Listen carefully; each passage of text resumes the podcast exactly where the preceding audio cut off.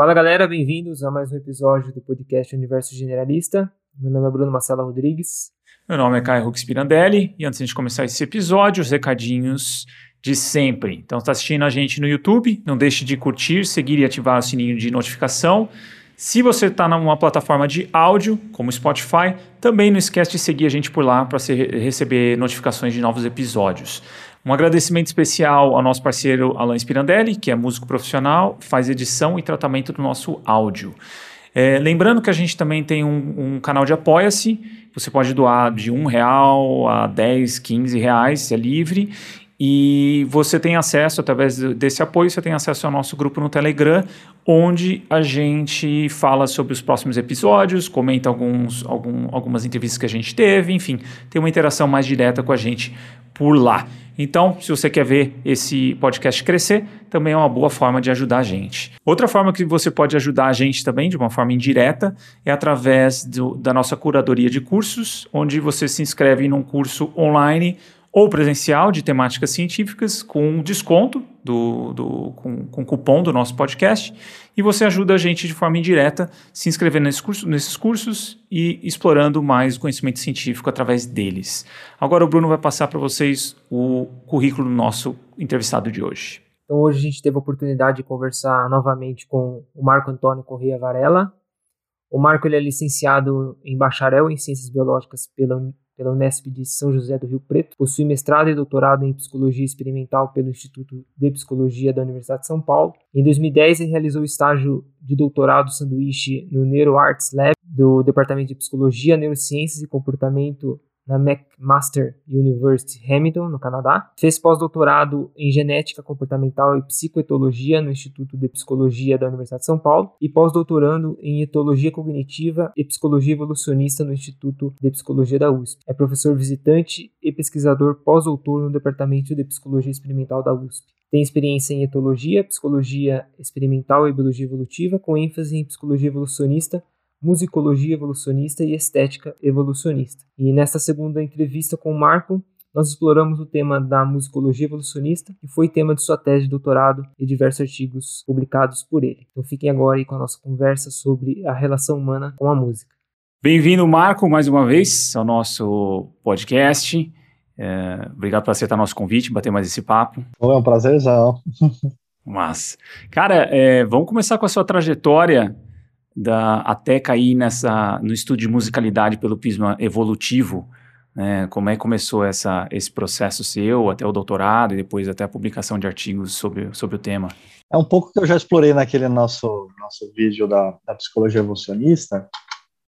Eu sempre fui uma criança muito musical, né? Gostava muito de assoviar, eu lembro das primeiras lembranças aqui em São Paulo ainda, antes de eu mudar para Jabuticabal, eu lembrava de eu assoviando com o bem TV, entendeu? Então eu gostava muito da natureza, mas também gostava muito de música.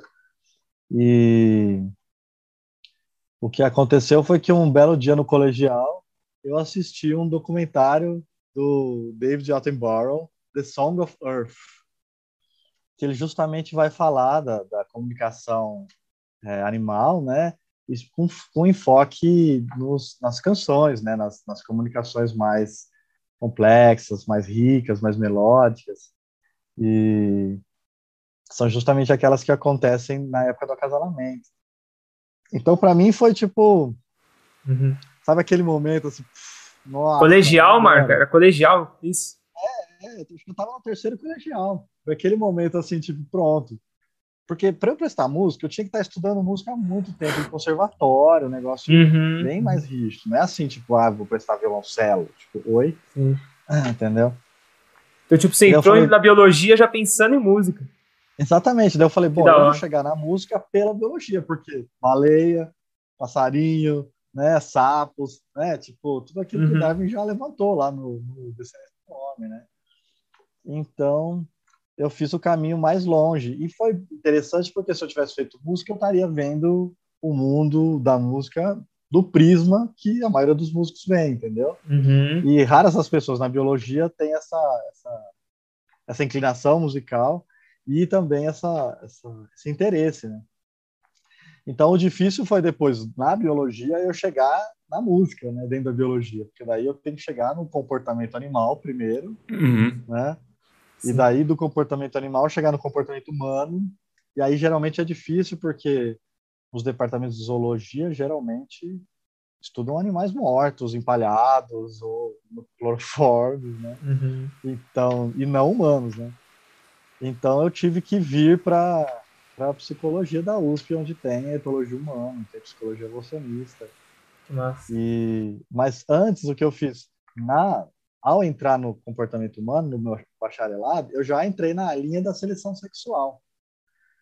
Né? Lá no bacharelado eu já entrei na seleção sexual porque eu sabia que pelo menos essa via eu tinha uhum. de ponte entre a psicologia evolucionista e a evolução da musicalidade. Mas então foi assim, daí terminei o doutorado com variação das estratégias sexuais, que a professora Vera não sabe aqui na psicologia experimental, e daí um belo dia eu tomei coragem, escrevi aquele e-mail, ó oh, Vera, então, estava pensando no tema do doutorado, né, justamente ser evolução da musicalidade humana, né? Olha, não domino muito esse tema, mas agora que eu já te conheço, já sei que você é capaz, é interessado e vai atrás, vamos lá, bora lá. E aí foi uma realização, né? Daí foi quatro anos estudando a, a, a musicalidade humana e no meio do caminho eu já incluí dança, incluí as outras artes uhum. e consegui fazer o, o o doutorado sanduíche lá na McMaster com o professor Steven Brown, né, no NeuroArts Lab, então também tive toda essa influência dele lá, de conectar as, todas as artes diferentes e a neurociência, as, as, áreas do cérebro, então foi muito legal. Foi uma, um, um doutorado, assim, é, que eu consegui realizar um objetivo que eu comecei pensando lá, tipo, muito massa. Muitos anos atrás, né? Eu defendi em 2011, e entrei na graduação em 2000, então provavelmente foi em 1999 que eu assisti o documentário do Attenborough. E só ah. em 2013, 14 que eu consegui baixar o documentário, estava lá no YouTube em partes. Então eu consegui juntar e hoje eu tenho um documentário que mudou minha vida aí. Que massa. E, e por curiosidade, Marco, viajando, conhecendo outros lugares, outros pesquisadores dessa linha, tem outros pesquisadores que também estudam música pelo prisma evolutivo e são músicos ou não? É mais raro? Varia, varia aí que tá. É. Ah, tem, tem um pessoal da, da, da cognição musical, né? Que a maioria são músicos ou psicólogos. Tem uhum. o pessoal da antropologia, são etnógrafos, então vão estudar música em diferentes culturas e tal. Tem o pessoal do desenvolvimento, é, da psicologia do desenvolvimento, que estuda música, né, uhum. desde criança e tal. E, e Poucos deles são biólogos, na verdade. Poucos deles são biólogos. Eu lembro que em 2004 eu fui o único biólogo que estava lá no primeiro encontro nacional de cognição e artes musicais lá na UFPR, lá em Curitiba. E, e eu percebi que tem bastante gente na biologia que gosta de música, que sabe cantar, uhum. sabe tocar, se interessa, mas não sabe que existe essa área da musicologia evolucionista.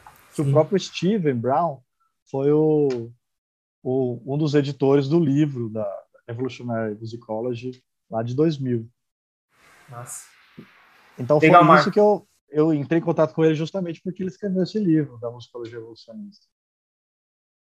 Legal. Nossa. Acho que poderia começar, Marco, é, definindo música e musicalidade. Ah, isso é uma coisa muito importante. Uhum. Porque quando a gente pensa em evolução da música, Geralmente a gente está falando o que aconteceu na história, especialmente na história ocidental, desde os cantos gregorianos, né, até para cá, entendeu? E, e, faz sentido. Quem estuda a evolução da música é historiador, é musicólogo, entende? Uhum. Nós da psicologia evolucionista, nós estamos mais preocupados com as capacidades mentais que estão por baixo, né? Estão subjacentes a essas expressões comportamentais, entende? Uhum. Então, a música ela não vem do nada, ela vem da nossa musicalidade, da nossa capacidade de é, interpretar e produzir e apreciar esses, esses conjunto de fatores né, é, auditivos, né, que a gente chama de música na nossa cultura. Tem culturas que música e dança é a mesma palavra, tem culturas que uhum música e rito é uma coisa ainda maior, quer dizer, como cada cultura vai ver a música também é uma outra, um outro ponto que são os, os antropólogos que vão estudar, entende? Então é muito interessante, porque na psicologia evolucionista a gente está trabalhando com a evolução da musicalidade. Então a gente não está falando de rock, reggae, blues, a gente não está falando de. A gente está falando das capacidades mentais que processam toda essa esse fenômeno, né? Essa dimensão da, da experiência humana, da natureza humana, que é a, que é a musicalidade, né? Legal. Então, por exemplo, é, se você vê, vai falar uma poesia, vai declamar uma poesia, você não vai falar como se estivesse é, contando carneirinhos para dormir, entendeu? Uhum, uhum. Sabe? Como se estivesse rezando. Você vai falar de uma forma mais. Então, então a gente tem essa linguagem, essa paralinguagem na, na, na forma de falar, que já é um dos aspectos é, da nossa musicalidade. Então, a musicalidade não necessariamente ela está só presente na música, ela pode transbordar para vários é, contextos, entende? E não uhum. necessariamente a gente precisa ter uma área do cérebro monolítica que vai uhum. processar só a música e nada mais, entende? Não é isso. São um monte de capacidades que envolvem emoções, que envolvem memórias, que envolvem percepções, que envolvem é, é, produção, né, criatividade, raciocínio, né? Então são um conjunto de capacidades psicológicas que juntas elas fazem esse é uma, um, orquestra. Uma, é uma orquestra, exatamente, mental da musicalidade humana, entende? Uhum. E, e, biologicamente falando, são, é, são as estruturas cognitivas que estão instaladas lá no hardware cerebral que evoluem ao longo das gerações, entendeu? Não são os comportamentos manifestados, não são o, e os produtos do comportamento, que é a, a atividade musical, né? Uhum. Então, por isso que a gente foca nisso. Tá. E aí, quando a gente fala de, de, de, música e outras espécies, vamos dizer assim, né? Tipo, então, a gente é a única espécie capaz de produzir música, reconhecer música. Uh, como é que funciona isso com os primatas também? Se tem alguma. Eles têm algum nível de musicalidade uh, desenvolvido ou não? Como é que. Porque tem a parte de comunicação e música, né? Tem a parte de, de, de, tipo, uhum. a gente tem a parte de comunicação e a gente tem aspectos também da comunicação que tem musicalidade, é isso, mais ou menos, né? E em outras isso, espécies, isso. como isso funciona, mais ou menos, cara? Como é que... Pra você ter uma ideia, a gente é humano, né? A gente é mais um primata. Sim. A gente sempre tem essa intuição de que os humanos são os diferentões, né? em vários aspectos a gente é, né? Mas na maioria deles não, né? Uhum. E e, e, em vários aspectos é uma questão meramente superficial, que é o que eu estou falando aqui de diferença entre blues, reggae, rock, né? Uh, ou música tonal, música tonal, quer dizer, música folclórica. Mas a base cognitiva que a gente tem, ela é compartilhada com um monte de espécies, entendeu? Uhum. Então, o pessoal que estuda a estética experimental, por exemplo, eles acabam, por exemplo, é, mostrando diferentes gêneros musicais para pombos, para peixes, para diferentes espécies. E, e, e, tem dois aspectos grandes psicológicos que eles acabam é, abordando. Um é se você consegue perceber e distinguir, e outro se você acha bonito, se você gosta daquilo, entendeu? A maioria das espécies consegue perceber e distinguir diferentes estilos musicais, para você ter uma ideia. É mesmo. Uhum. Mesma coisa que acontece com diferentes estilos de pintura, impressionista, cubista, para você ter uma ideia. Então, a, as habilidades é, perceptivas são muito compartilhadas e, e, se você fizer um treinamento, né, um monte de uma arte, de repente faz aqueles paradigmas que você apresenta é, uma, uhum. depois você apresenta duas, e daí o indivíduo tem que escolher qual que é o igual, sabe? Uhum e eles conseguem distinguir, conseguem perceber, mesmo de uma pintura impressionista que ele nunca viu, mas ele já sabe que o impressionismo tem esses, esses padrões. Uhum. Mesma coisa de música. Então, por exemplo, tem peixe, tem pássaros, que eles conseguem, por exemplo, discriminar a oitava, né? O do é a mesma nota para nossa cabeça, né? seja ele grave, agudo, uhum. e as outras espécies conseguem distinguir também. Caraca, o peixe é melhor Ou que eu para saber disso. Melodias curtas. Não, mas você, você saberia, você não sabe sim, o nome sim, do sim, exato. Você consegue distinguir uma sim. buzina de uma moto de uma buzina de um caminhão, entendeu? Uhum. É, é uma coisa meio que é, universal, é intuitiva, entende? Uhum. É, é mais que universal, entendeu? É, é interespecífico, é maior. Uhum. Né? Então, é, por exemplo, melodias consonantes, e a gente tem essa questão, porque a gente tem a cóclea, né? Que ela é aquela parte que ela, ela a, a percepção auditiva ela é tátil, né? Ela tem uns cíliozinhos, daí uhum. ela, ela, é espiralada, então a, a, as, as, as mais agudas elas ficam mais aqui perto, as mais graves lá longe, e, e é, o, é, é o cílio que está vibrando ali conforme a, a onda do som. Né? Então é uma Sim. coisa bioacústica, psicoacústica, na verdade. Né? Psicoacústica é a área que vai realmente determinar isso. E você psicoacusticamente consegue determinar quais são as notas mais consonantes, que é mais fácil das ondas delas sobreporem bonitinhas, e aquelas dissonantes, onde as ondas ficam chocando e ficam uhum. se cancelando. E as outras espécies conseguem distinguir, isso que é muito interessante. Muito. Então, mesmo, mesmo as, as espécies que não fazem música, que não são musicais, elas têm um aparato básico, mínimo, necessário para perceber. Agora, gostar da música humana ainda. Aí já é outra. Aí, aí já é pedir demais. Entendi. Né? Entendeu? Então, eu... pelo que eu achei agora, o, o, o que tem. E daí você falou dos primatas, né? É. O chimpanzé, por exemplo, tem casos de é, espontaneamente, por exemplo, sincronizar um ritmo, entrar numa batida. Já tem caso de chimpanzé batucando, né, pegando algum é, balde, alguma coisa e fazendo barulho, né, troco de árvore. É, eles também preferem música consonante. E eu achei um estudo que mostrou que os chimpanzés eles preferem música tradicional africana e indiana do que silêncio. Olha só. Entendeu? Então eles estão mais próximos da gente, eles até. Ah, melhor do que nada, vai. Uhum. Entendeu? É, não, não tá tão desenvolvido, mas tá lá já, né? Já tá tipo. Já, é, entendeu? Já, até já consegue gostar. Então, Sim. próximo interessante. E Marco, caindo nessa ainda, ainda nessa parte evolutiva, lendo seu, sua tese, acabei caindo na parte de imitação, cara. Eu achei isso fantástico. Você poderia falar um pouquinho para os nossos ouvintes dessa questão? De animais que conseguem imitar outros e distinguir, imitar até sons feitos por humanos, né? Exatamente, quer dizer, é, uma coisa muito legal para se identificar uma adaptação é uma convergência adaptativa, né? É o formato do ictiossauro, formato do golfinho, formato do tubarão, são grupos, né? Um é o réptil, uhum. um é o uhum. mamífero, outro é o peixe, mas por causa da resistência hidrodinâmica, eles têm o formato é, de peixe. Uhum. Né? Uhum.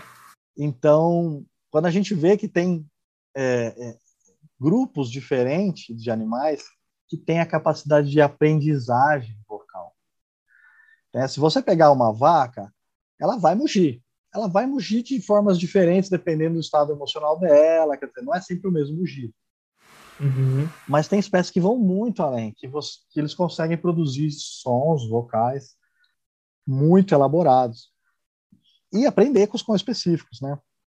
Períodos sensíveis. Então, é, tem, por exemplo, família inteira de pássaros, né? uma família mimide, que é justamente que consegue imitar, né? E, uh, então, o, um dos um famoso, bom, a gente tem o sabiá, né? O sabiá uhum. imita os colegas, ele cada estação reprodutiva ele vai melhorar e vai fazer o som diferente. Tem um, um sabiá que eu gostava lá no estacionamento da psicologia, bons tempos pré-pandemia, que no meio do canto dele ele imitava o alarme de carro.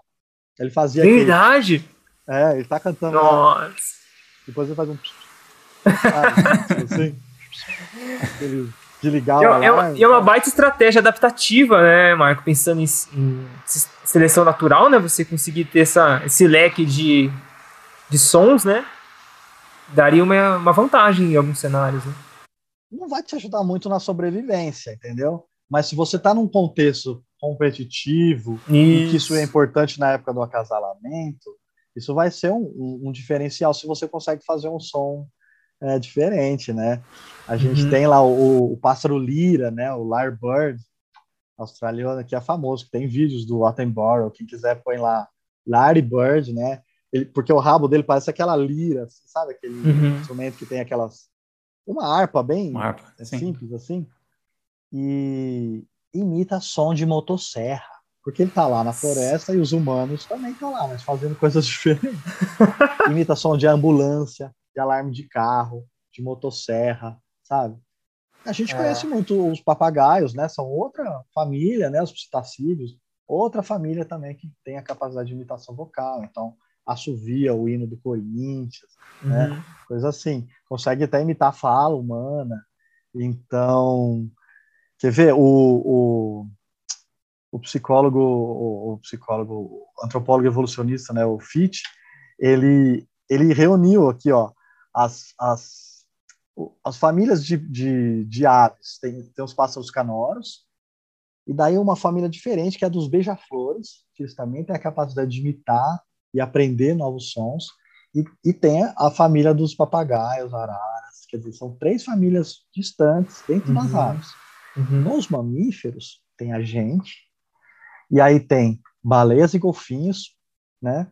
Você vai ver cada estação de, de acasalamento é um é um é outra a, a, o hit do verão é outra outro outra vocalização é, mais mais feita e tal.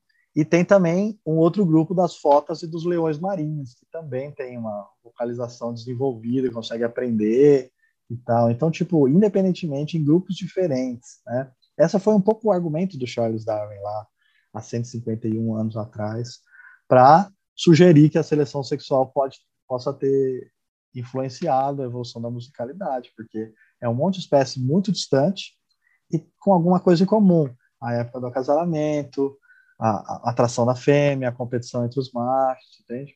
Uhum. Então é muito legal, nossa, várias espécies. E, e, e, quem estuda música não vai, vai achar que os animais sempre fazem o barulho deles, uhum. muda, mas tem alguns grupos de animais que é, é diferente. Eles uhum. realmente conseguem aprender, imitar e desenvolver, fazer sons longos e complexos. Já tem registro de baleia que ficou 24 horas cantando. Imagina o tamanho da música. A gente fala Zoa do Faroeste Caboclo, mas 24 horas de música, entendeu? Sim.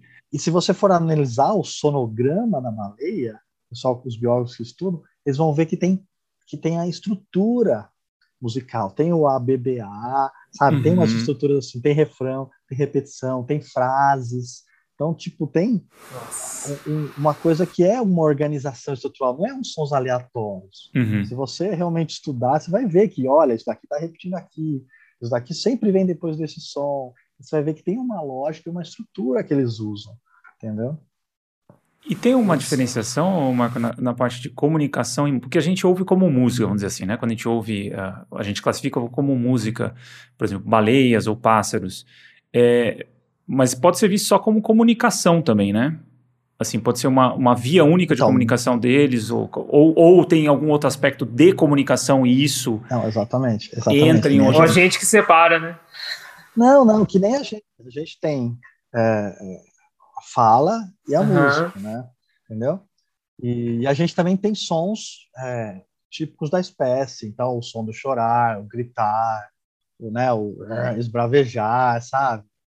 é, o, o, o, gargalhar, né? Hoje saiu um estudo lá que a gente consegue, só ouvindo uma risada, a gente consegue saber se é uma risada é, positiva ou se é uma risada tirando sarro de alguém, mais, mais maligna, assim, sabe? Uhum. E, e, e se você for olhar na literatura da comunicação animal, você vai ver que tem dois grandes tipos de sons. Tem os calls, que são os chamados, uhum. que eles são mais simples, é, eles são, é, são mais, mais estáveis ao longo da vida do indivíduo, né? E tem os songs, né? Então tem os calls e os songs. Ah, e as tá. songs são as canções. Entendi. Entendi. Então são mais longas, são mais complexas, que envolvem mais aprendizado e que mudam ao longo do, do, do tempo, né? Então tem as tradições culturais, né? Então olha isso. Os outros animais têm senso estético, têm capacidade musical, né, tem uma certa musicalidade específica da espécie, né, uhum. e é capaz de produzir tradições, vai mudando, né, então eles criam um ambiente cultural onde eles estão expondo uns aos outros há diferentes versões daquele hit do momento e aquilo vai evoluindo. Então tem evolução cultural em outras espécies. Uhum. Tem. Muito legal. Muito legal. Bom saber. E Marco, caindo mais para agora a questão humana, como que é esse lance da universalidade? É, a música realmente é uma universalidade humana? Como que é essa, essa, essa observação em outras culturas? Se diferencia muito? Se existe uma certa, um certo padrão de surgimento de música nas culturas?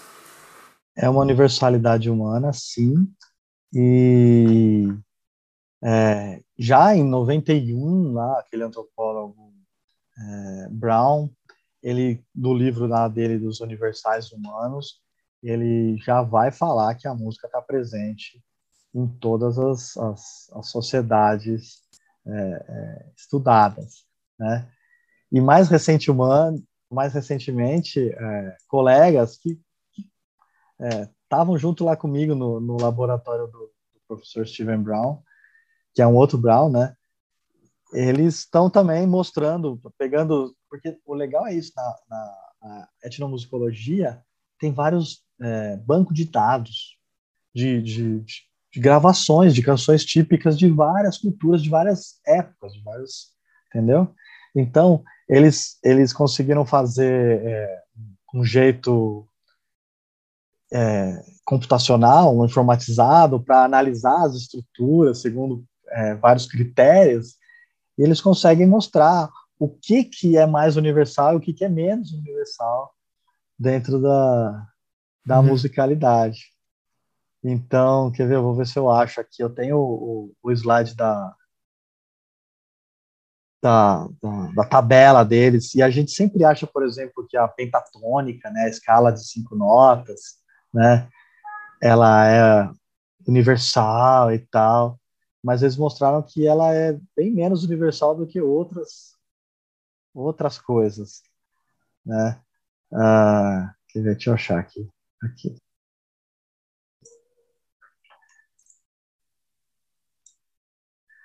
Por exemplo, a divisão em, dos compassos musicais de duas batidas ou de três, tipo valsa, um, dois, três, um, dois, três, isso é o mais universal de tudo na música. Ou batidas de dois ou de três, né? Ou escalas com espaços de intervalos entre as notas não equidistantes, né?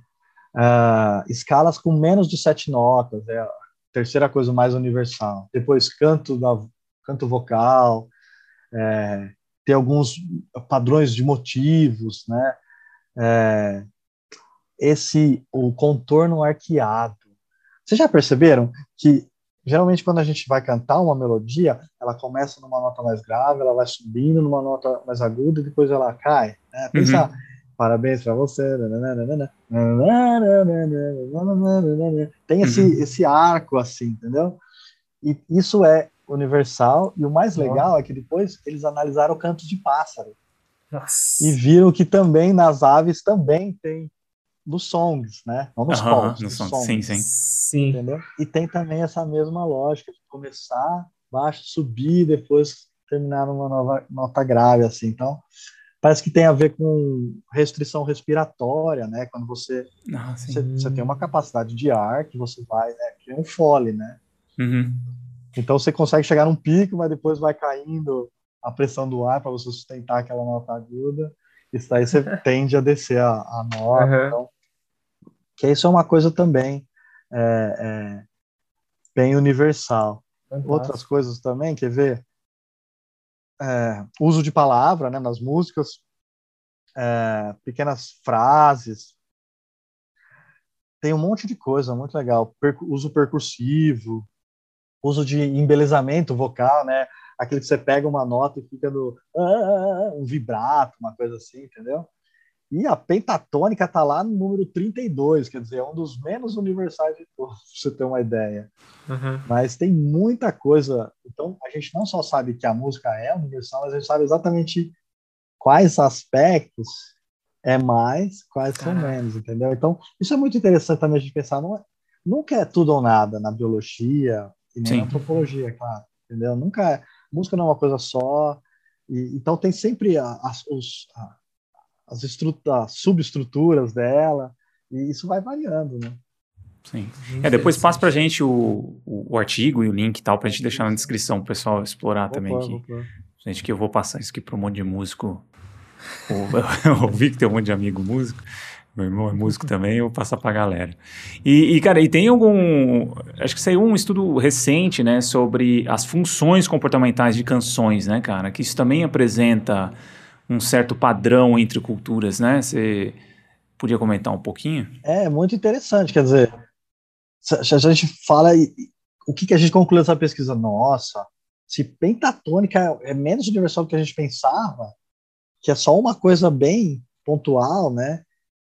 Imagina o tipos de canções, daí vai ser menos ainda, né? Uhum. Mas não, exatamente o contrário. Uhum. E, e, esse é um, é um laboratório muito legal do Samuel Mer, lá da, de, de Harvard. Os caras, eles pegaram, de novo, nessas bases de dados, né? E pegaram canções de diferentes tipos, né? E eles é, pegaram canções de ninar, canções para criança, canções de dançar, que elas tendem a ser mais agitada, mais energética, e as de Niná tendem a ser mais, né, para acalmar a criança e tal, mais lenta e mais, e mais é, não tão o volume alto, né? E pegaram músicas de amor e pegaram também músicas de é, cura, né? Aqueles rituais de cura e tal. E aí que legal, né? É, healing, né? Healing musics. Uhum. Mostraram para pessoas que não sabiam nada do que era aquelas músicas, não entendiam nem a língua, e deram as opções para elas só identificarem o que, que elas acham. E a grande maioria conseguiu facilmente identificar as músicas para criança, é uma coisa super fácil. Em segundo foi as músicas de dançar, né, que elas meio que são dois opostos, né, de criança de dançar. E as de, as de cura e as de amor ficaram assim no meio termo. As de cura ainda conseguiram se distinguir das de dançar, uhum. mas as músicas de amor foram aquelas que foram mais difíceis das pessoas identificar, possivelmente porque tem muita variedade. Né? Sim. Então, né, se for ver variedade dentro de cada gênero, o do amor vai explodir, né? Uhum. Então, é, eles fizeram primeiro um estudo pequeno, depois fizeram um estudo com 49 países, um negócio 5.500 pessoas, um negócio muito grande, o pessoal lá, e ainda pegaram umas pessoas de sociedades tribais que não tinham contato com rádio, com TV, com internet, entendeu? Nossa. Nunca ouviram o Backstreet Boys, coitados. entendeu? Então, e eles sorte. conseguiram ainda assim, né? Sorte a deles. É, então. E mesmo assim conseguiram distinguir as músicas de criança. Então, quer dizer, é uma coisa não só universal, a musicalidade em si, mas vários aspectos dela são universais. Quer dizer, dá para a gente pensar, dá para a gente concluir que o ancestral comum de todos os humanos, lá, 300 mil anos, pelo menos, uhum. já tinha uma capacidade dessa, dessa magnitude, né? né? Então, é muito legal isso, porque isso, isso vai diretamente é, apontar para a gente primeiro, que a música não necessariamente vai ter uma função só evolutiva. Né? Uhum. E aí que a gente vai ter a grande guerra na, na literatura, porque tem alguns que falam, não, evoluiu para juntar a mãe e o bebê. Uhum. O bebê humano nasce muito imaturo, precisa desse apego, e o bebê não fala, então é tudo musical, né? E você vai ver o mamanhês, né? O jeito que a gente fala com com criança, ah, a gente fala numa vozinha mais aguda, a gente fala de uma forma mais melódica, quer dizer, tem um monte de evidências assim que apontam para essa, essa função ter sido evoluída mesmo. O que não quer dizer que as outras não tenham sido. Dançar, e você vai ver os adolescentes, eles vão sair para dançar, eles vão ficar falando uhum. com. Entendeu? Então, essa forma de falar com criança, ela não é restrita à nossa cultura também, ela é encontrada em outras. Não, isso daí é universal. É universal também. Esse é, de... É. Essa falinha, né, abaixo ah, que tom. bonitinho, bonitinho. Sim. Muito doido. Com, com, animais de estimação, né, com bebê e tal. Uhum. Então, se, e, e, se você for perceber, é uma fala mais melódica, mais aguda, né? As crianças gostam mais de sons agudos, né? Então, É, isso mostra que provavelmente a musicalidade tenha funções múltiplas na nossa espécie. Uhum. Uhum. Sim. Eu estava até lembrando, até voltando para as primeiras partes, eh, da primeira parte da conversa, que eu estava lembrando, quando eu morei, morei uma época em Garopaba, no Siriu, né, no, perto da, da Lagoa de Macacu, e, e lá eu, eu, fiquei na mata, né? E aí eu fiquei por uns seis meses, então, tipo, tinha a, a mudança de, de, cantos dos pássaros, né? Conforme vai passando a estação, eles vão. Estação. Alguns vão aparecendo, outros, outros vão sumindo, né? Os cantos deles e tudo mais desaparecem. Mas é muito louco como isso também permeia a, as pessoas, né, os humanos da região. Por exemplo, eu lembro que no lago, quem pescava no final da tarde, acho que eram os bicuás, os piguás, eles, tinham, eles têm um, um, um, canto que é meio tipo que nem porco, assim, mas eles vão em grupo, então fica... Mas na, na lagoa, aquilo lá, cara, começa a te dar um negócio que você fala assim, cara, deixa eu ir embora que alguma coisa vai acontecer. Então os pescadores, todo mundo, mesmo eu quando eu tava lá assim, eu falo assim, a tarde já chegando, é um som que eu falo, cara, deixa eu ir embora que tá um negócio esquisito aqui, né? E, uhum. eu lembro também, quando chegava o inverno, tinha o urutau, o Urutau também ele tem um uhum. canto bem. Uh, uh, uh, e, é, e é triste, cara. Você tá. Já, é, uh, uh, uh, e aí você tá sozinho na mata, cara. Aquele. Umidade, cara. Aquele. Você tá meio. Tipo, já tá esfriando. E eu lembro que tinha uma, uma guria que morava, uma, que morava ali na, na região, a Lorena, que ela chorava, ela criança, e ela começava a chorar porque falava que dava tristeza nela, né? O, o canto, e ela ficava desesperada, ela chorava, é. mas dava um negócio também, assim, e era uma coisa assim geral da população, sabe? Tipo, a população da região já Sentia. tinha uma interpretação daquilo, enfim, uhum, que até uhum. tipo fazia parte da cultura local essa interação com o canto dos pássaros e tudo mais. Era, um, era muito louco. Muito é, louco. muito legal. E, e, e, e vários aspectos da linguagem é compartilhado com a musicalidade, né? Então, quando a gente está triste, a gente não vai falar rápido, a gente não vai falar alto, vai falar assim, ah, na, na, ah, né? Então tem essa, essa tendência de, de, de ir caindo a nota e tal, quer dizer, a gente acaba inferindo tristeza, mas vai ver o pássaro tá lá, marcando o território dele, isso, atraindo isso. as fêmeas, uhum. fazendo o, o normal da espécie dele, mas pra gente é um negócio, nossa... Uhum. Muito Não. doido. E, e na, Marcos, na... Gente... Vai lá, fala, amor. É, acho que agora a gente poderia cair, já que a gente falou bastante de interpretar a música por esse prisma evolutivo, olhando para o nosso passado evolutivo, acho que olhar para as crianças também pode trazer muitas respostas, né? Principalmente em relação a essa questão da musicofilia, nessa né? essa atração nossa por música. Como que é esse processo até para estudar nas crianças, né? E, e até no desenvolvimento no, no próprio desenvolvimento infantil e até como um relato aí da gente, como eu como pai, já o Caio como futuro pai e você aí como pai de duas crianças, como que é esse lance da, da música com as crianças, cara? É uma coisa muito legal, nossa. É, tem estudo que, que, que, que, faz isso com as gestantes. Hum. Então, apresenta músicas, tem lá o CD da gestante, entendeu? Uhum. E, e, no último trimestre, a criança já ouve, uhum. entendeu? Antes de nascer, já está ouvindo a voz da mãe, já está ouvindo. Claro, tem todo um barulho do corpo humano, né? O coração, né? O intestino, tá tudo ali trabalhando, a respiração. O, o ruído né? branco, né? Que eles falam depois para colocar para O ruído dormir, branco, né? exatamente, que, que, tranquiliza as crianças, que é. vai ver a artéria, todos aqueles.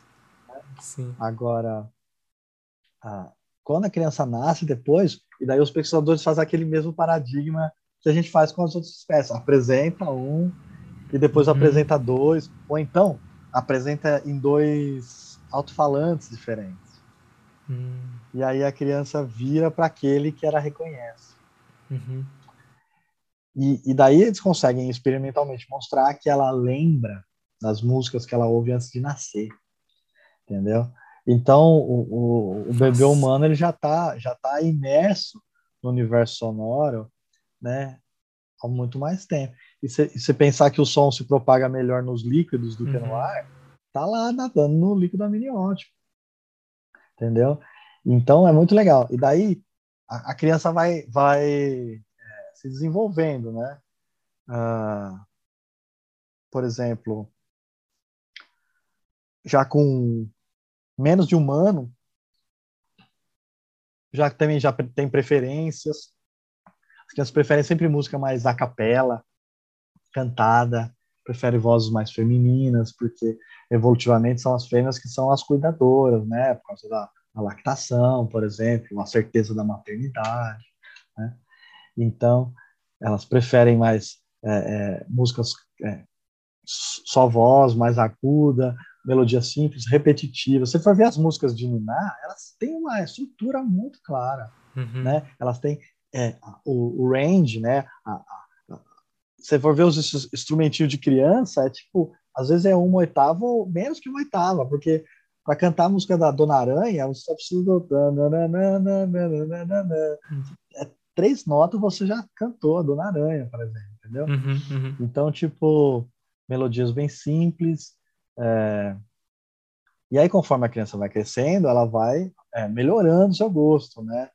E o, os pais cantam muito, né? A mãe canta muito, né? Eu, um, um, estudo vai sair recentemente do, desse próprio laboratório do, do MER, que fez os, os diferentes tipos de música, eles pegaram gravações de, de pais cantando para as crianças em várias fases etárias e perceberam que quanto mais novinho é onde os pais cantam mais. Conforme a criança começa a falar, os pais vão deixando de cantar, sabe? Uhum. E, e, e, é mais a mãe que canta, na verdade, as crianças. Então, é, e antes da criança falar, ela já canta, né? Ela já faz o nha, nha, nha, nha, nha né? Ela já Nenenês. dança. é, entendeu? O, o embromation, né? Que a gente acha que, nossa, tô enrolando aqui em inglês. As crianças já fazem, né? Uhum. Antes de falar qualquer língua, né? Já. Uhum. E, e, e o que eu percebi com as minhas crianças é muito interessante. Dois contextos. E ambos têm a ver com estimulação auditiva, mas de formas diferentes. Está secando o cabelo da criança. O secador de cabelo aqui, ó, ativa é muita é, energia e na, em todas as faixas do córtex auditivo, o córtex auditivo fica super estimulado. A criança começa a cantar, que é uma beleza e tal, que é uma coisa tipo do nada. Daí você desliga o negócio, ela ainda canta um pouco. Uhum. Sabe? Não tem nenhum rádio, não tem tipo assim, agora é hora de cantar. Não, não. Agora vamos secar o cabelo, vamos dormir rápido. Ah, cantoria. Sim. Ou então, ou então na rede, tá balançando na rede. Então tem a ver com a estimulação do, do sistema vestibular que está do lado da Ou o ninar mesmo, né? Também, quando é mais e pequenininho. Exatamente, o próprio ninar tem a ver também com esse, o embalar o bebê, né? É. Então, você vai ver as tribos, a mãe está coletando alimentos, está fazendo as coisas de casa e a criança está pendurada nela, nas costas, uhum. na frente, a mãe está andando e a criança está lá, tipo assim. Então, a, a, a, estimulação vestibular ela é muito importante também para a musicalidade. A gente acaba esquecendo isso, uhum. né? Você vai em qualquer show de rock, tenta ficar com a cabeça parada. É. Entendeu? Não tem a mesma graça. o negócio é realmente balançar a cabeça. Sim. E eu lembro do estudo do pessoal lá da McMaster, é muito interessante. Eles puseram a pessoa é, sentada numa cadeira que você pode regular o movimento dela. E aí apresentaram um estímulo musical de seis tempos, onde tinha uma mesma intensidade cada batida dos tempos. Só que para um grupo, ela balançava a cadeira duas vezes a cada seis. Entendeu? Uhum. Para outros, a cadeira balançava três vezes a cada seis. E eles e pediam para a pessoa dizer qual que era o tempo, se era se era tipo valsa ou se era é, mais de dois em dois, entende? Uhum. E, tipo marcha, né? E, e realmente a, a, a, a velocidade que você balança a cabeça vai influenciar na sua percepção de compasso musical, Nossa. entendeu? Muito legal. E é. então, criançada, você vai vendo essas coisas, então tá balançando na rede ali, daí de repente se empolga e começa a cantar e, e, e falar umas, umas abobrinhas, né?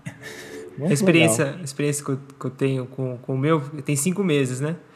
E é engraçado porque a, a, minha esposa fala que ele gosta de dormir comigo porque eu, eu consigo encaixar um, um ritmo de movimento e com um canto muito sincronizado e repetitivo, tipo, muito repetitivo. É, é um sonífero para ele, cara.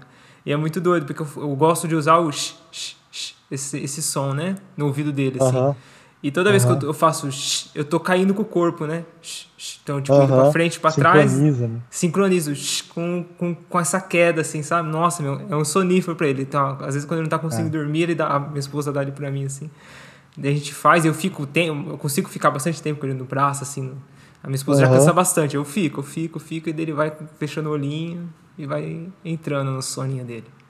Muito massa. A Alice, quando era pequenininha, ela gostava do do Fear of the Dark, versão Rock in Rio 92, no Rio de Janeiro, sabe? Tipo assim.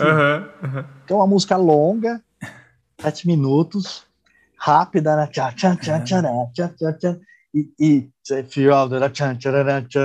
então tem umas mudanças também de, de dinâmica, de compasso. Então, tipo, nossa, a gente não punha aquele som alto, né? Mas era batata. Era que da hora. Tipo, até o. Eu tava e, e não é à toa, né, que o carro é universal para as crianças dormirem também, né? Então aquele e, e, o próprio a vibração, e né? o balanço junto. E é, o balanço. É. Parece que até desenvolveram um bercinho de criança que tem o som do carro e tem a dinâmica Nossa. de você virar a esquina e passar, alombar. Gênio. Muito legal. E, e Marco, tem uma, uma questão. na cara, né? ah, é, agora tem que então- adaptar, né? Tem que adaptar. E, e Marco, uma, uma das coisas que, que a gente até pensou para essa conversa, uma coisa que eu pensei foi a questão de datação do desenvolvimento da, da música na nossa espécie, né? Como a gente uh, não tem os nossos, vamos dizer assim, os, as outras a gente tem chimpanzés, bonobos como, como primos próximos, mas a gente tem todo um, um buraco ali, né, de, de, no processo é. evolutivo. E como a gente liga muito a música a, a, instrumentos, né? Mas assim, a música não é dependente de instrumentos, e às vezes instrumentos vão e voltam em culturas, né? Então, tem algum, alguma forma de, de, de a gente, tipo, pensar como foi desenvolvida essa musicalidade humana, sem ter esse tipo de, de, vestígio, enfim, como é que fica isso na área, cara? Tem sempre indícios, né? Quer ah. dizer, não é porque a gente ainda não tem a máquina tempo que a gente não pode datar a idade do universo, a idade da Terra, quando os uhum. continentes separaram, quer dizer, dá para fazer ciência histórica, tem, uhum. tem cosmologia, geologia e biologia evolutiva, né? E então, por exemplo, um indício é justamente a, a, nossa similaridade de capacidades com os chimpanzé. Né? A gente tem um ancestral comum com o chimpanzé e com os bonobos né, de 6 a 8 milhões de anos. Então, o nosso ancestral comum, lá bem antes da Lúcia ainda, já tinha essas capacidades é, básicas que a gente compartilha uhum. é, entre as espécies. Então, esse é um, é, é um, um ponto lá embaixo. Né? Daí, bem mais para frente, né, depois do gênero Homo, quer dizer, teve é, é, três outros gêneros ainda que, que passou a nossa evolução, né, é, o Ardipithecus, o Australopithecus e o, e o Paranthropus, e aí chegou o gênero Homo, lá, 2 milhões de anos. E a gente, 600, 800 milhões de anos, a gente teve a separação do ancestral comum com, com os neandertais e com os humanos. E aí, acham lá na Europa, numa caverna neandertal, uma flautinha pequenininha assim, é, feito de. Porque se, se, vocês lembrarem, osso das aves tem que ser leve, então é oco. É oco, sim. Né? É, e então e os neandertais adoravam aves, faziam colares, cocais, faziam pegava a, a garra de aves de rapina, entende? uma flautinha pequenininha com dois, três furinhos assim, e data de 45 a 60 mil anos atrás. Os humanos modernos chegaram na Europa lá para os 40, 40 e poucos. Então, ou, ou quando os humanos chegaram, ou antes ainda, os neandertais já tinham a flautinha deles lá. Uhum. Então, então, pode muito bem ter evoluído independentemente. Os caras mandavam bem no fogo, pescavam, caçavam, faziam ferramenta, ferramenta complexa, entendeu? Usava roupa, né, para se proteger do frio, entendeu?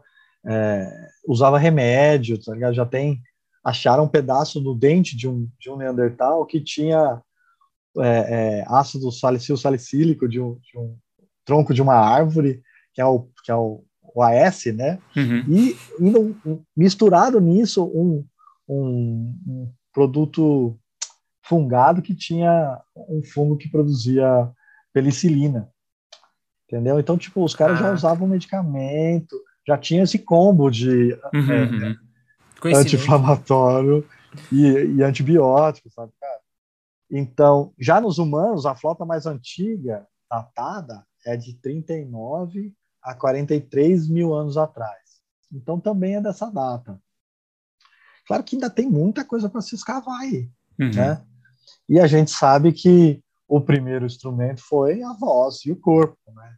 Exato. Então, tipo, então a gente sabe que, e aí se você pensar, a agricultura tem 10 mil anos, o cachorro tem lá os seus 15, 17, 19 mil anos. Então, antes de ter domesticação de qualquer espécie, antes de ter pastoreio, antes de ter agricultura, três vezes mais isso, quatro, quatro vezes mais antigo que isso, já tinha flauta de osso lá. Uhum. Entendeu? Então, um dos argumentos do Steven Pink é justamente, ah, a música é muito recente e não, não tem como ser uma adaptação biológica. Mano, uhum. é, é, quatro vezes mais antigo que a agricultura. Uhum. No mínimo, né? No Porque mínimo, é. Tô falando... instrumento Isso, instrumento. Pra, já é um desenvolvimento. É, já é um desenvolvimento cultural mais avançado, de mais acúmulo, né? Cultural Exatamente. sobre isso. Mas não quer dizer que surgiu ali, né? Muito provavelmente não surgiu ali. Então, a partir dos 4, 5 anos, as crianças já conseguem assoviar, né? Antes de aprender a falar, quer dizer, um, dois anos, já consegue cantar o lá, lá, lá. Então, e pega essa informação de precocidade, junta com essa informação de universalidade, junta com a, com a informação de antiguidade. Uhum. Daí você vê que, pô, é muita coincidência, né? Uhum. Tem que uhum. ter tido uma base evolutiva dessa coisa, entende? Sim, sim, imagina. E, e, e, Marco, como que funciona essa relação meio que interdependência aí da música e a dança nas culturas? É sempre junto, né? né? Até a música de Niná, você uhum. for ver, não é uma música de dançar, as pessoas conseguem distinguir. Mas ainda assim tem, quer dizer, o, o corpo tá ali, é muito difícil né? E é estranho a gente ter chegado nesse ponto de assistir música de concerto, aquelas músicas do Mozart, que foi feita pra galera dançar lá em pares e tal, todo mundo sentado, sem, sem tossir, né? Na sala Sim. de concerto. É muito estranho isso, não é muito natural, sabe? Uhum. E, e, sempre tem, e, e, em várias tribos, por exemplo, é, não tem uma linhazinha que separa os dois.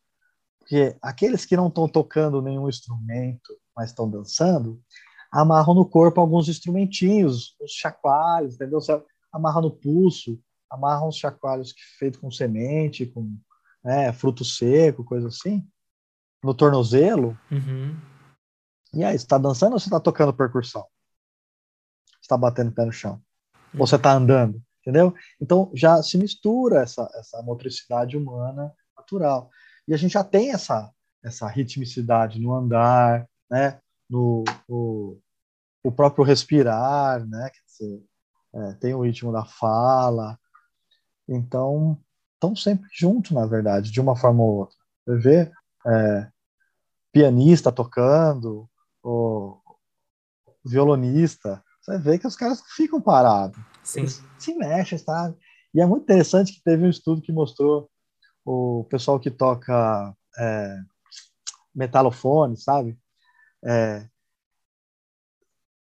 se ele toca a nota e faz assim e, e, e, para a mão rápida, assim, a gente escuta ela com uma duração menor do que se ele fizer assim e tirar a mão devagar, assim, entendeu? Então, tipo, a, a, o, o, nosso visual ele ele tá junto da musicalidade para ajudar a compor a nossa experiência musical, não é só. Então, é, é, é o movimentar-se você mesmo, né? Que eu, eu dei o exemplo da, a cabeça mexendo, uhum. mas também vendo os outros se movimentar quando eles estão produzindo a música. E você a mesma nota com a mesma duração medida, mas se ele fizer assim e se ele fizer assim, você vai ver que a segunda durou muito mais, sabe? É uma, uma ilusão perceptual, sabe? Uhum. Então, é, é difícil também, porque a nossa cultura, tradicionalmente, a gente separa dança e música. É. Né? A maioria dos pesquisadores estudando evolução da música estão pensando na música, não estão pensando na música com a dança. Né? O Steven Brown já tem uma outra visão, que as, uhum. que as artes são mais integradas e tal. Mas. E até aproveitando, né, Marco? Junto, né? Essa conversa desse, desse tema, tem muitos ouvintes nossos que são profissionais do movimento, né, assim como eu, e que tentam trazer também essa visão da, da movimentação natural, né? Então, aspectos é, meio que universais humanos relacionados ao corpo humano, ao movimento, né? como cócoras, uhum. a corrida e tudo mais. Uhum. E a dança entra nisso, né? Então a gente não pode esquecer disso, né? Da importância da dança nesse repertório motor humano e como, e como ah. funciona de forma terapêutica, como funciona também de forma até de, de reabilitação. Então eu penso até para corrida, por exemplo, tem alguns, alguns estímulos, alguns exercícios que o pessoal faz de ritmos uhum. Ritmado para melhorar a capacidade elástica, por exemplo, de tendão, de arco plantar. E a corrida ah, é? e a dança faz isso, né?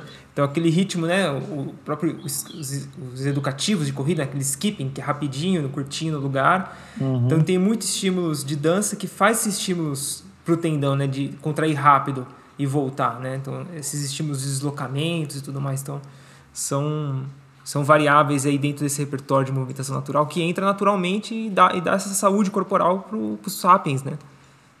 Já que é nesse, ambiente, é. nesse, nesse momento aí de lazer dele, né? Não, e uma coisa muito legal que você falou é que a música, ela é terapêutica, ela acalma, uhum. ela deixa a gente é, mais tranquilos, ela aumenta a imunidade, por exemplo, tá ligado? Eu cheguei a revisar num outro texto que eu tenho aqui, deixa eu ver se eu acho. Eu cheguei a revisar os, os, as, os vários estudos mostrando, sabe? Tipo assim, é, diminui o pós-operatório, sabe? A gente usa menos é, painkiller, né? Usa menos analgésico, Sim. entendeu? Então você vai fazer uma operação, você leva lá a sua, a sua lista das músicas preferidas. Você ouve as músicas preferidas no pós-operatório para você ver. Uhum. Você sai mais rápido do hospital, usa menos é, é, analgésico e tudo, entende? O exemplo da corrida também, Marco, tem a questão dos Maasai, né? Que eles têm aqueles, uhum. aqueles, aquele ritual dos saltos, né? Então, aquela dança sal, uhum. saltitante, né? Então, uhum. o quanto que é importante até na, na, capacidade elástica do indivíduo, né? De melhorar essa capacidade elástica. E hoje sabe-se que corrida tem tudo a ver com essa capacidade elástica bem, bem estruturada, né? Então, mais uma vez aí, sim, dessa sim. relação, né? Que não, que não desfaz da, dessa movimentação com dança, cultura. É, aqui eu achei, ó.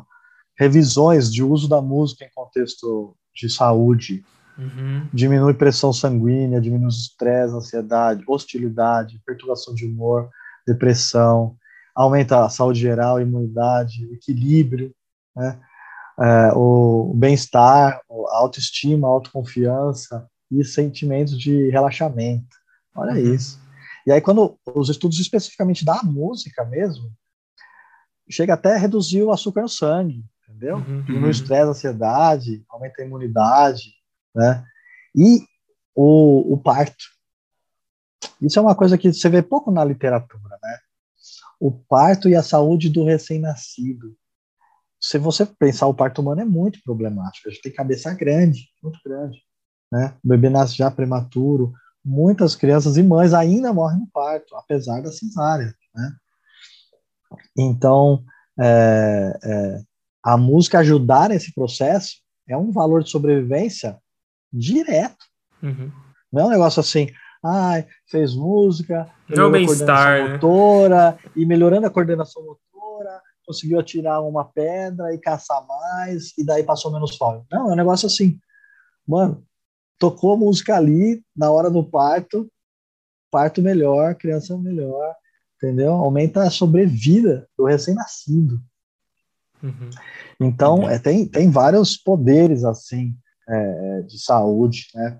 Claro que tem um monte de coisa que, que, que, vira modismo, né? Aquele efeito Mozart, né? Ah, você põe música do Mozart para o seu bebê ficar inteligente. Não é isso. A galera que ouviu Mozart antes da prova de matemática ficou mais tranquila, uhum. ficou mais autoconfiante. A prova de matemática é desafiadora. Uhum. Se você ficar mais autoconfiante, qualquer coisa que te deixasse mais autoconfiante ali, já ia aumentar sua nota na prova de matemática. Não é uhum. que você ficou inteligente porque você ouviu a música do Mozart. Uhum. Mas, se você praticar música, se você fizer música, se você fizer musicalização, se você fizer aulas de música, isso sim vai ter um monte de benefícios psicológicos depois, entende? Fora todos esses benefícios de saúde de você estar engajado em música, entendeu? Uhum. Então, por exemplo, a habilidade do funcionamento cognitivo, é, é, por exemplo, é, inteligência verbal é, e, e, função executiva, por exemplo, memória de, de longo prazo, memória verbal, tá uhum. tá ligado? Tem estudo mostrando até é, a prática né, nos instrumentos, aumentando inteligência, aumentando é, noção de numericidade, né? É, é, concentração, né? Então, autodisciplina. Então, é um monte de benefícios. Então, se, se, a música fosse um mero acidente cultural, né? Entendeu? A gente não veria uma coisa assim tão benéfica em várias fases da vida, uhum. entendeu? Uhum. Inclusive, entrando nesse ponto, Marco, é, tem esse debate, né, de que se música ela, ela foi uma adaptação ou ela é um subproduto de outras adaptações, né, que, que ela simplesmente acontece porque a gente tem essa capacidade e ela, enfim, é como se fosse escrita, vamos dizer assim, né, tipo, escrita é isso, a gente, uhum. né, ela, ela é possível, porém, ela, enfim, ela usa de outras adaptações para acontecer. Como é que está esse debate? Como é que você, assim, já está meio que estabelecido se tem, se é realmente uma adaptação ou não, ou ainda é uma coisa em aberto que tem muita briga? Como é que está isso? É muita briga, nossa, é muita briga, briga. Porque assim, música não é física quântica, né? Uhum. Só quem entende pode ir lá e debater, entendeu? Sim, sim. E, e é muito difícil a gente jogar fora as nossas noções intuitivas, a nossa experiência, uhum. né? Com a música, por exemplo, entendeu? o Steven Brown foi o, o primeiro pesquisador que, que conseguiu é, é, fazer imaginamento funcional do cérebro de pessoas dançando.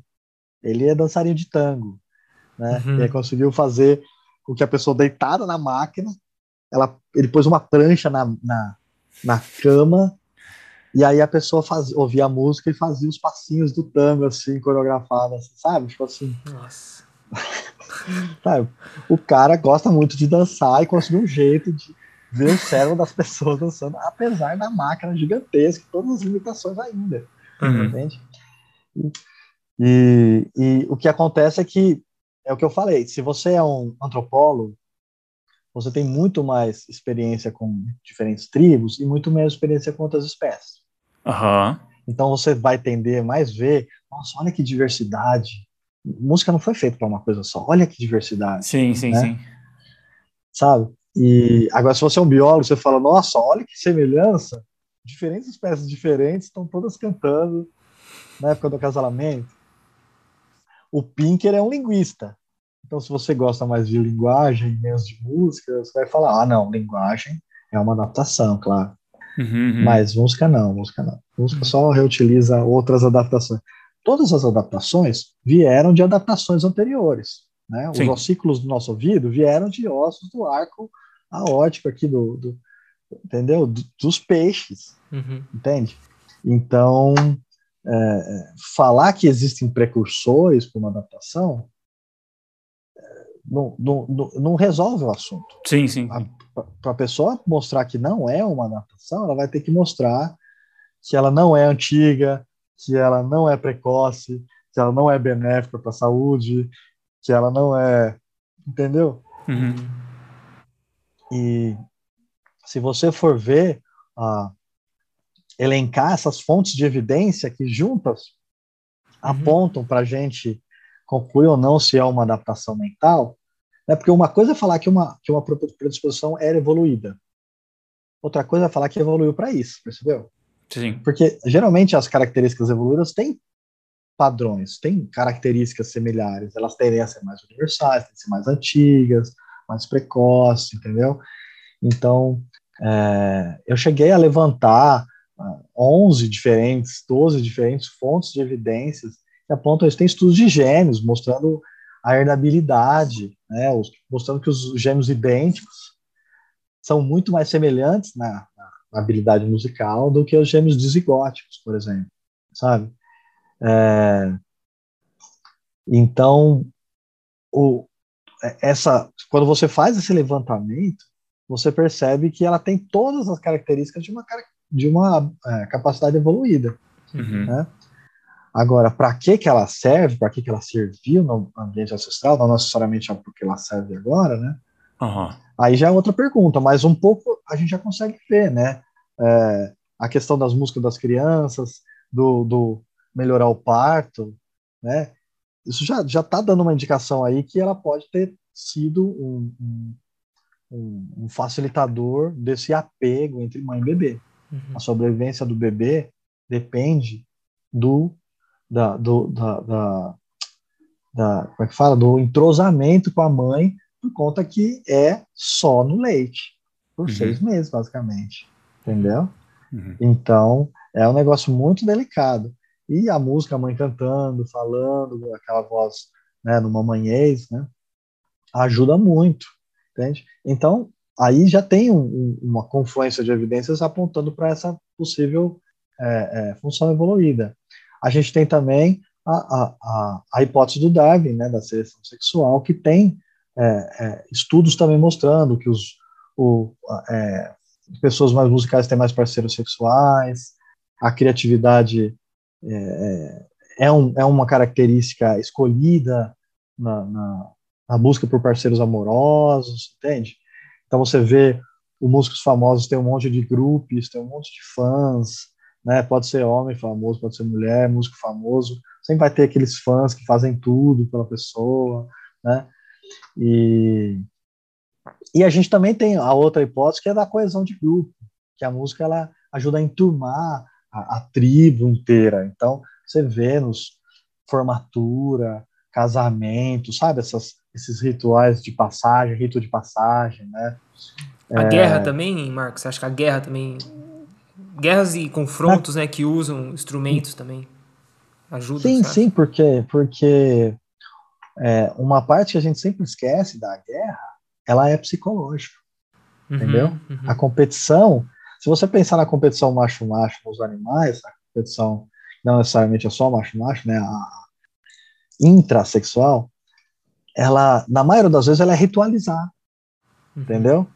Você não vai ver, tipo, aqueles alços, com aqueles é, é, galhados assim, enfiando a galhada no coração do outro na primeira e pronto, e, e, tipo, matando um por um, assim, como se estivesse no, no filme do Kill Bill, sabe? Não, uhum, uhum. é, um, é um negócio que tem regras, é um negócio de ação, é ritualização, entendeu? E você vê a, a dança lá dos Maori, né, de guerra deles, né, aquele haka que eles batem, assim, ah, uhum, ah. uhum. quer dizer, é, é, é rítmico, é, é, é canto, é, é, é, expressivo, né? E, então, sim, a, os conflitos tribais envolvem também essa questão da música. E uma coisa interessante que o próprio o, o Hagen vai falar num dos artigos dele, imagina a noite, imagina você já está numa tensão com uma tribo vizinha, né? Uhum. Imagina que você consegue fazer é, tambores, mais tambores, entendeu? Mais gente cantando. E, e, o mais legal é que o pessoal acha arte rupestre em locais onde dá eco, onde dá reverberação. Uhum. Olha que interessante isso. A, a paleoacústica, os caras estão estudando a acústica dos ambientes de caverna. Entendeu? Imagina você tá lá na, na beca da caverna, ou na frente daquele cliff, né, aquele paredão, então você canta ali, dá aquele eco, aquela reverberação, todo mundo cantando à noite. Aquilo amplificado, né, especialmente as, as ondas graves, que são aquelas que vão viajar mais longe, aquilo podia intimidar uma tribo vizinha para não ser atacado, para não. Entendeu? Uhum, uhum. Entende? Então, tipo, é, é, a área precisa realmente largar essa noção de. Ah, a minha teoria da evolução da música vai ser provada como correta e uhum. todos eles, logicamente, estão errados. Não. Dá para ter vários fatores é, seletivos, pressões seletivas, atuando concomitantemente na mesma característica, em fase diferente da vida, uhum. né? Então, um atuando mais na primeira infância, outro atuando lá na adolescência, na hora de você ter os seus os posters do Backstreet Boys, né? Entendeu? Ah, os, os, os amores, os primeiros amores né, da adolescência, aqueles amores platônicos, são essas pessoas, né, os cantores, cantoras, quer dizer, é, entendeu? Então tem essa questão também da tribo, do adolescente e tal, eu sou do pessoal do, do hip hop, eu sou do, do, do, pagode, do rock, então tem essa questão também de, você se encontrar dentro de uma tribo, então tem o mesmo código de conduta, de vestimentas, uhum. né, entendeu? É, e, e, mais para frente tem a, a, questão da coesão do grupo, né? Da, da tribo inteira, da vizinhança, entendeu? Então, tipo, então a gente vê, tem festa junina, por exemplo, né? Aquelas danças de quadrilha, quer dizer, dança todo mundo junto, sempre tem a fogueira, sempre tem esses elementos, comida, sempre tá junto, né? A maioria das vezes é à noite, né? É, então, é, tem evidência para tudo isso. O que não pode é o que, o que vinha, vinha vindo sendo na, na literatura, que é assim, tipo, já que eu sei que a minha teoria é certa, todas estão erradas e pronto. Daí o outro vem, uhum. não, já que eu sei que a minha é certa, uhum. todas estão erradas e pronto. Mas, gente, vamos, vamos coletar dados, uhum. uhum. entendeu? Vamos usar diferentes fontes de evidência, sabe? Vamos usar diferentes metodologias, vamos pegar dados de diferentes culturas, sabe? Vamos pegar dados de diferentes faixas etárias, sabe? Então, tem, tá tendo um renascimento assim, o pessoal tá tendo mais esse cuidado metodológico, né? Esse laboratório do, do Samuel Mer tá muito bom nesse sentido de coletar esses dados grandes. É isso que a gente precisa. E foi isso que o Darwin fez, na verdade. Uhum. O Darwin juntou geografia, desenvolvimento, comportamento, é, é, é, aspectos fisiológicos, sabe? Ele juntou fontes de evidência para falar, viu lá, tudo isso está apontando para que as espécies evoluem, entendeu?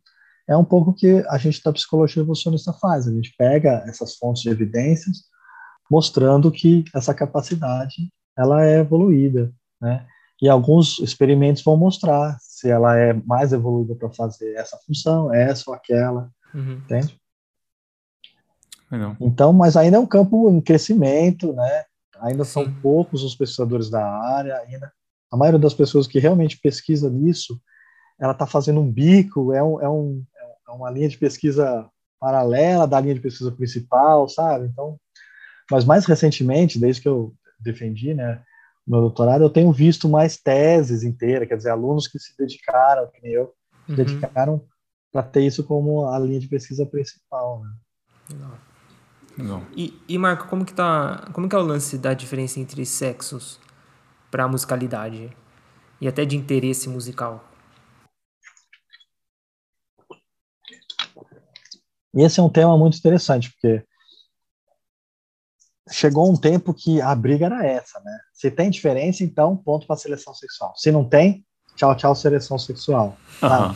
E o pessoal chegava a ponto na, na, literatura de falar assim: é, como tem mulher que toca piano, logo seleção sexual tá errada. tipo assim, oi. É. Sabe? Sim, sim. Pior, na, na, nossa espécie, as mulheres também se exibem. Entendeu? Os homens também têm preferências de parceiro. Uhum. Né? Não, não, parece muito, mas os homens têm gostos específicos, entende? Uhum. Então, é, nem sempre. A, a, diferença entre homens e mulheres não é a única evidência que aponta para a seleção sexual. E na nossa espécie, como a gente tem escolha mútua de parceiro, a gente vai tender a ter menos diferença. A gente tem um padrão um pouco mais monogâmico do que, por exemplo, chimpanzé. Uhum. Mas, se você for olhar nos dados, e, e, o que eu peguei no meu doutorado foi, primeiro eu passei questionário no Brasil e na, no Canadá, e peguei ainda uma amostra na Europa, as mulheres relatam que a música é mais importante para a vida delas. Elas relatam que elas apreciam mais música do que os homens. Elas relatam que elas cantam mais do que os homens e que elas dançam mais do que os homens. Uhum. E se você apresentar uma música desconhecida numa sala, foi o que eu fiz nos meus estudos de doutorado, e pedir para eles avaliarem quanto vários aspectos, as mulheres realmente gostam mais da música do que os homens. entendeu? E apresentei músicas diferentes, com diferentes valências, diferentes estilos, todas conhecidas, uhum. entende? E aí, o que, que eu fiz? Eu fui atrás dos dados do vestibular, da FUVEST, da VUNESP, da Convest, porque tem lá quantas pessoas se inscreveram para fazer curso de música, desde a década de 80. E tem lá o sexo das pessoas, no questionário sociodemográfico. Então, o que, que eu descobri? Que para todas as modalidades de música, a gente tem mais homens, exceto canto. Hum. É justamente aquilo que eu achei com o questionário, que elas gostam mais de cantar, entendeu?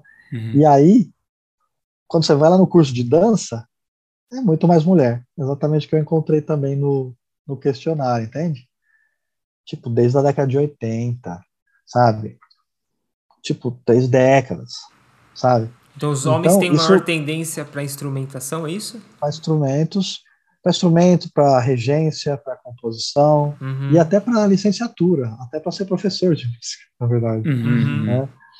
Então, o filme lá da escola de rock, por exemplo, é um homem com professor, sabe? Uhum. Entendeu? É, então, é, tem umas diferenças que são muito interessantes. É, não quer dizer que só as mulheres cantam, tem muito homem que canta, obviamente, entendeu? Sim, sim, sim. Não, não, quer dizer que as mulheres não sabem tocar instrumento, elas tocam, mas você vai ver que na maioria das bandas, ou elas estão cantando, ou elas estão dançando. Né? É raro você ter uma banda que é só mulheres tocando, inclusive bateria, entendeu? Mas uhum. tem também, quer dizer, tem varia, sempre variabilidade individual. Sim, né? sim, sim.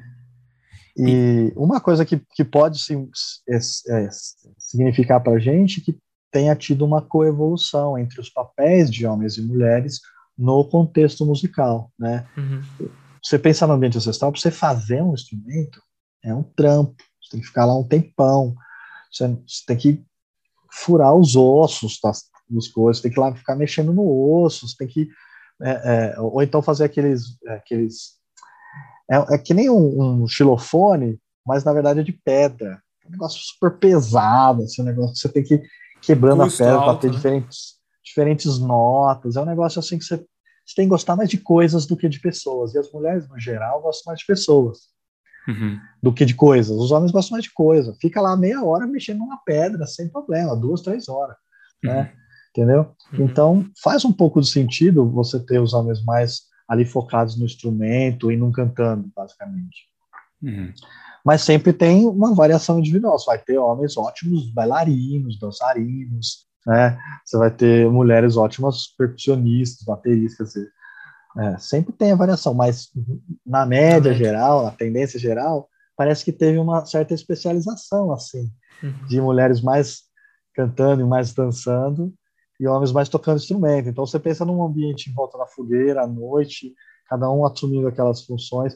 E aí também não é só música, é música junto com teatro, né? É música com uma dramatização, é um, contar uma história tribal, uma história folclórica. Então entra também narrativa, entra interpretação, entra um monte de coisa, quer dizer, provavelmente as outras artes elas estão juntas, né? uhum. né? E se você for ver o padrão no vestibular, das outras artes elas mostram tudo mais para as mulheres. Tá. Isso artes é uma visuais, constante. Artes plásticas, teatro. Uhum. E outras culturas também, isso, se a gente pega uma variação cultural ampla, isso é uma constante também, essa, essa especialização, ela se mantém recentemente também. um estudo da década de 70, que a, que a antropóloga, ela foi lá naqueles é, é, bancos de dados é, padronizados, antropológicos, e, e foi atrás de ornamentação corporal. Uhum e viu que tem diferenças entre homens e mulheres de ornamentação corporal também. E então, claro, mas ainda precisa de muito estudo. Esse estudo que eu te falei, do, da, que a pentatônica era uma das últimas em termos de, de universalidade, enquanto ritmo de marcha e ritmo de valsa eram o primeiro, lá no meio tem lá mais homens como os performers. E os próprios hum. autores, eles são contra a hipótese da seleção sexual. Então foi muito legal ver como no artigo eles fizeram um malabarismo, uhum. jogaram lá para o supplementary para tentar explicar isso, depois uhum. acabaram chamando o patriarcado para tentar explicar isso daí, e tipo, ficou por isso mesmo, sabe? Mas, uhum. Já tá lá, mais homens como os performers públicos, assim, entendeu? Uhum. Tá. Então, que é uma das, uma, um dos aspectos da seleção sexual, é isso, de você. Porque os homens ganham mais com múltiplos parceiros, né? Se, se o homem transar com 100 mulheres durante um ano, ele pode ter 100 filhos.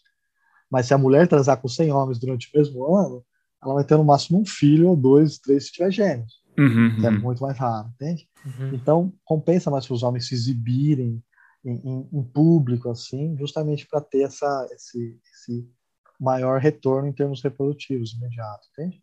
Entendi. Então, eles acharam exatamente isso, mas como eles são contra essa, essa hipótese, eles tentaram explicar de outro jeito, assim. Entendi. Tá lá, é universal. Tá. E, e, e Marco, até eu queria eh, fazer essa pergunta dessa dificuldade de recentemente na psicologia, não recentemente, né? Mais de uma década já, o pessoal tem falado das amostras, né? Da questão da amostra de amostras weird, né? Que é amostras de, de países desenvolvidos, industrializados, enfim, que, que não é representativo da psicologia humana, é mais uma representatividade uhum, de uma uhum. cultura, uhum. né? No, no seu trabalho, assim, de, de, de, de testar hipóteses adaptativas, né? Como é que é essa dificuldade de você ter acesso a outras amostras e você e, e a validação de algo que você faz dentro de uma cultura uh, industrializada, por exemplo? Como é que, cara, hoje tem, apesar da discussão, tem andado mais uh, o acesso a esse tipo de dados, a esse tipo de, de, de informação? É, mudou mesmo essa, é, aos poucos. A, essa percepção também de quem está fazendo esses estudos de, de, trazer mais essas amostras de fora? Como é que está isso, cara? São duas grandes crises. Né? Tem a crise da replicação, uhum. tem a crise da, da, que é essa crise que você falou, a crise geográfica, da, da representação, né? representatividade. Né? Então, o pessoal realmente está atacando as duas. Claro que a área mais evolucionista, por ter um pezinho lá na biologia, um pezinho na antropologia evolutiva, por estar tá focando em aspectos universais da mente humana, e não o que, que os paulistas estão fazendo na, na Avenida Paulista, por exemplo, entendeu? Uhum. A nossa área, ela já começou isso antes, então a gente já tem esse esforço muito maior na nossa área da psicologia evolucionista de ter uma diversidade de, de origens das amostras. Eu e minha esposa, por exemplo, minha esposa é tcheca, eu sou brasileiro, então a gente tem um monte de artigos que a gente tem amostra tcheca e brasileira. Uhum e se for ver, tem muita diferença cultural entre os tchecos brasileiros, muitas, sabe? Os, na, na República Tcheca não tem Papai Noel, por exemplo, uhum. sabe? Então, entendeu? É, é uma cultura muito diferente. E, e, a gente achava muitas semelhanças entre tchecos e brasileiros, em questão de escolha de parceiros, sexualidade, estratégias sexuais, entendeu? Uhum. E a grande maioria dos estudos é sempre Estados Unidos, Canadá, Inglaterra, uhum. o que ali na Alemanha, Austrália, sabe? O, o mundo anglófono, né? Então, é, a gente tem se esforçado para fazer isso. E agora, o, na parte da música é muito legal porque tem esses musicólogos que realmente têm acesso a esses bancos de dados antropológicos, etnográficos, né?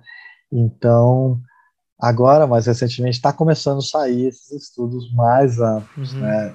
Mas antes também era assim, tipo, 100 universitários era uma amostra boa de, um, de uma cidade dos Estados Unidos. Uhum. Era uma amostra boa até é, 20 anos atrás, 30. Era uma amostra boa para se falar da espécie humana.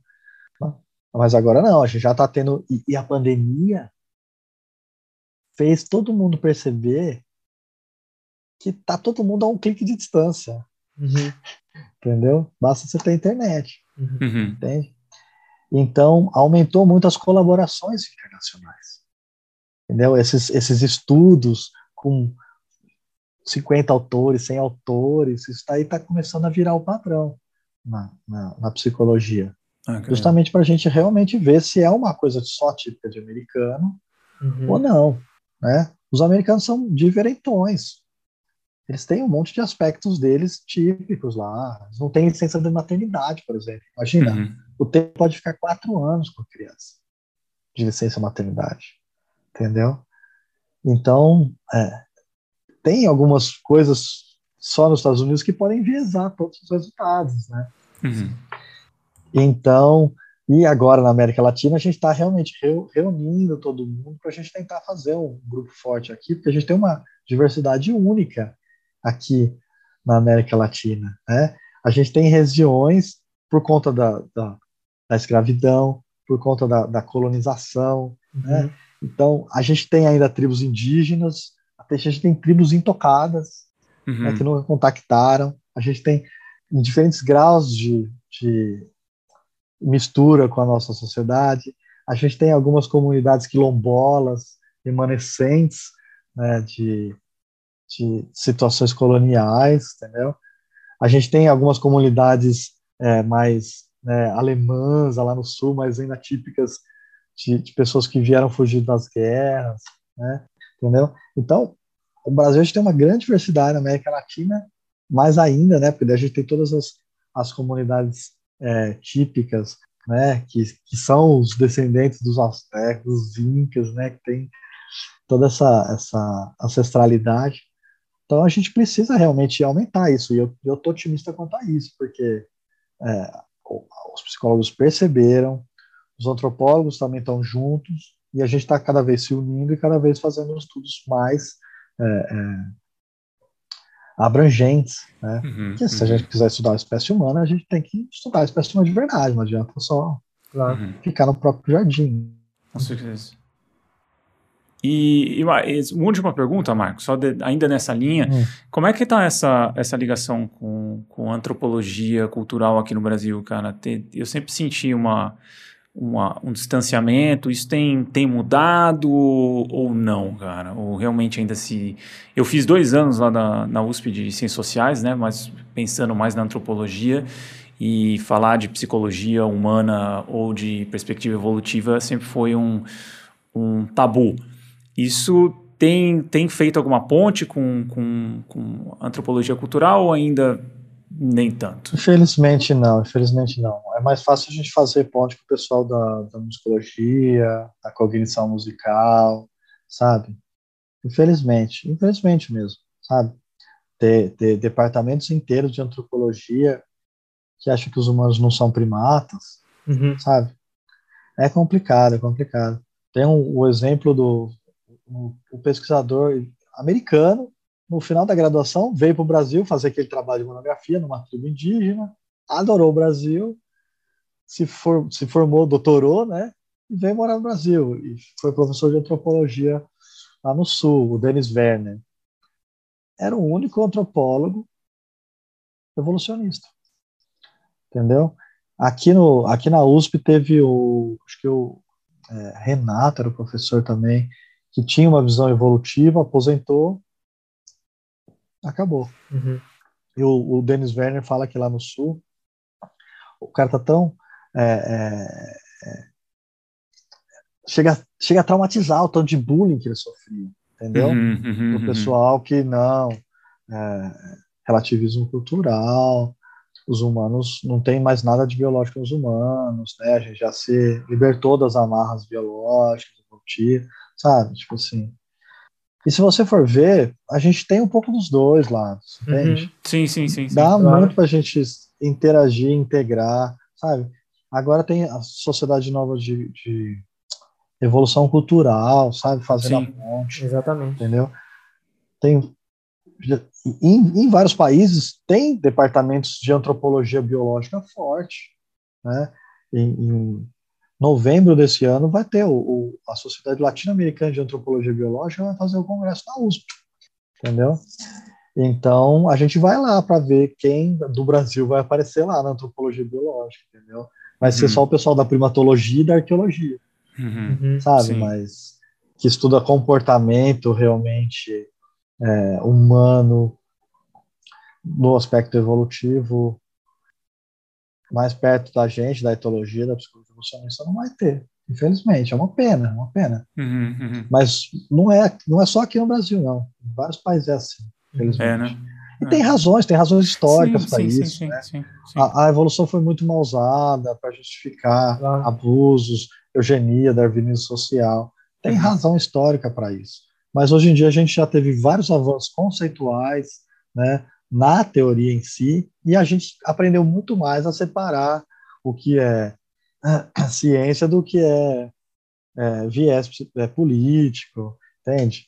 E, e, abuso social, né? Entendeu? Sim.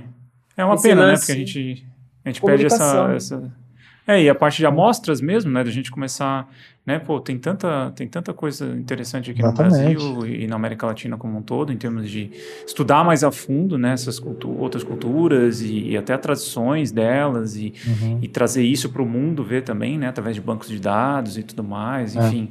Eu acho que atrapalha até a ciência, né? No, no do país. É. Né? E tem razão também para eles terem um enfoque mais político, mais social. Você for ver o tanto que as populações ribeirinhas tradicionais, Sim. indígenas, são perseguidos uhum. até hoje, explorados, roubados, entende? Sim. Assassinados. Então, faz mais sentido que eles vão lá para tentar defender, para tentar é, é, é, resgatar um pouco da história, da língua. Tem um monte uhum. de língua que está se extinguindo, por exemplo. Prioridades, né? entendeu? Né? Prioridade é tipo manter o pessoal vivo, não é ir lá ver se eles gostam de sons consoantes ou não, sabe? Uhum. Sim. Entendeu? Então, é, é, é, a é realidade é bem, é. é. bem delicada nesse ponto. Uhum. Eles têm razão, claro, tem razão. Mas não precisa, tipo, fechar as portas. Entendeu? A gente Sim. podia estar tá num, num, num, num, trânsito de ideias muito mais. Sem dúvida. Muito mais. Sem dúvida. dúvida. Bom, é isso. Muito bom, Marco. Isso. Obrigado aí por aceitar nosso convite para ter esse papo com a gente. Foi, foi muito bom essa conversa. Eu que agradeço, pô, é sempre uma honra estar aqui conversando com vocês, estou sempre à disposição aí. Vou mandar para vocês o link dos artigos que eu mencionei. Manga, a gente coloca tudo no, na descrição para o pessoal explorar aí. Beleza. Beleza, valeu mesmo. Valeu, galera. A gente fica por aqui. Até a próxima. Valeu, valeu. Obrigado por ouvir esse episódio até o final. Se você gosta do nosso trabalho, não deixe de contribuir financeiramente com ele através do nosso Apoia-se. Você encontra o link na descrição do episódio. Tornando-se apoiador, você saberá de antemão quem são os nossos próximos entrevistados e poderá enviar suas perguntas, além de poder sugerir temas e pessoas para entrevistarmos. Um agradecimento aos nossos apoiadores: Adalberto Soares, Alexandre de Marcos Ramos, Ana Paula Oshida, Eric Bragança da Silva, Jonas Fernando Magna Bosco, Leonardo Oshiro, Maurício Nosnica Penessor, Pablo Santurbano, Paulo Bastos, Valéria Duarte Garcia, Veridiana Martinucci.